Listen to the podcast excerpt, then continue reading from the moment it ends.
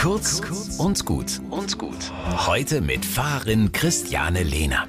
Am Abend beim Glas Wein unterhalte ich mich mit ein paar Kolleginnen über die Fastenzeit. Wer fastet eigentlich was und warum? Mehrere Kolleginnen haben sich vorgenommen, keinen Alkohol zu trinken. Aha, sage ich und zeige überrascht auf das Glas Wein, das sie vor sich stehen haben. Ist Wein kein Alkohol? Sie lachen. Heute ist eine Ausnahme. Sie erheben ihr Glas und trinken auf die Fastenzeit und den Verzicht. Fasten mit kleinen Ausnahmen. Zählt das denn dann überhaupt? Ist das nicht Scheitern? Wie viele Ausnahmen sind erlaubt? Ach so, Ausnahmen bestätigen die Regel. Vielleicht ist das okay, die kleinen Ausnahmen zu feiern und auch Fasten nicht bierernst zu nehmen.